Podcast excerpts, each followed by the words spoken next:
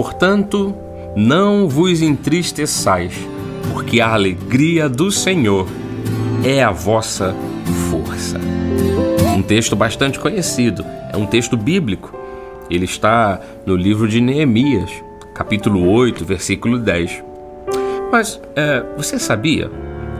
Quando Neemias estava para reconstruir as muralhas de Jerusalém, e que naturalmente ele é, pediu o reforço do rei para o qual ele trabalhava, pediu orientação, pediu recursos, pediu gente e tudo divinamente foi fornecido a ele. Ele levou parte do povo de Jerusalém, que há cerca de um século estavam com a, cidade toda destruída, numa grande miséria. E muita gente, diante do grande trabalho que estava para ser feito, estavam lá apreensivos.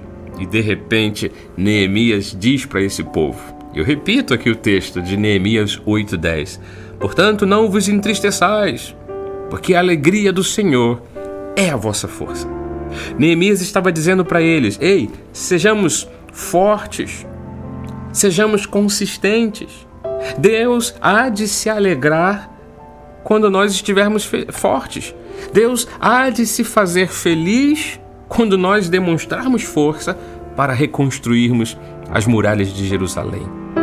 Por isso que em várias partes da Bíblia, com palavras proféticas, palavras de encorajamento, o Senhor nos diz que podemos fazer dos nossos das nossas ferramentas de jardinagem, por exemplo, como diz Joel 3:10, forjai espadas das vossas rélias de arado, façam lanças das vossas podadeiras, diga o fraco eu sou forte. A Bíblia sempre fala que nós podemos pegar ferramentas que temos em mãos e transformarmos em grandes armas para vencermos nossas batalhas. Mas a essência de todas essas palavras, a que eu li em Neemias, seja forte, pois isto fará Deus alegre. Diga o fraco, forte eu sou faça das suas podadeiras lanças, faça disso uma espada. A essência de palavras como esta querem dizer o seguinte para nós: de que se nós nos mantivermos consistentes, fortes, lúcidos, com uma visão, Deus fará a grande obra. Deus trará provisão. Voltando um pouquinho à história de Neemias, fazendo um grande resumo aqui dessa história tão linda. Ele conseguiu cumprir o seu objetivo, foi honrado por Deus e deixou um grande memorial. Detalhe que esse homem não era engenheiro, não era construtor, não era um grande administrador, ele era um copeiro. E Deus fez grandes maravilhas através daquele homem. Quero que você saiba, amado ouvinte, que daquilo que Deus oferece a você hoje, que pode parecer pequeno, pode parecer algo uh, tão singelo, Deus pode fazer grandes obras. Que Deus lhe abençoe, que Deus faça você prosperar com as ferramentas que você já tem em mãos.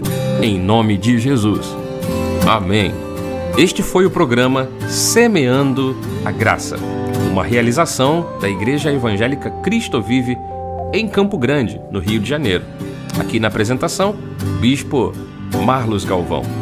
Se quer nos encontrar? Acesse pela internet Cristo Vive CG.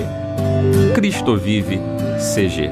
Se quiser receber essa mensagem ou enviar para outras pessoas, entre em contato pelo WhatsApp no número do Rio de Janeiro, 21 998 010 291. 998 010 291. Graça e paz. Tchau, tchau.